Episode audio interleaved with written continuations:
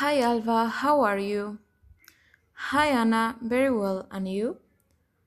Uh, good. Allowed I am having problems writing a document.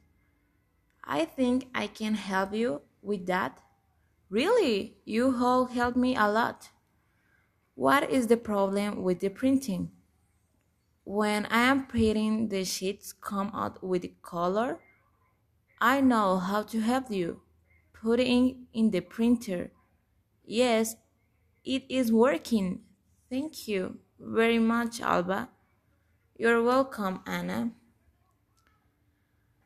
Um, teacher, I tried to contact Alba, uh, who was my part- partner uh, for this work, but she didn't answer me, and I don't wanna to lose my points, so I decide to do myself.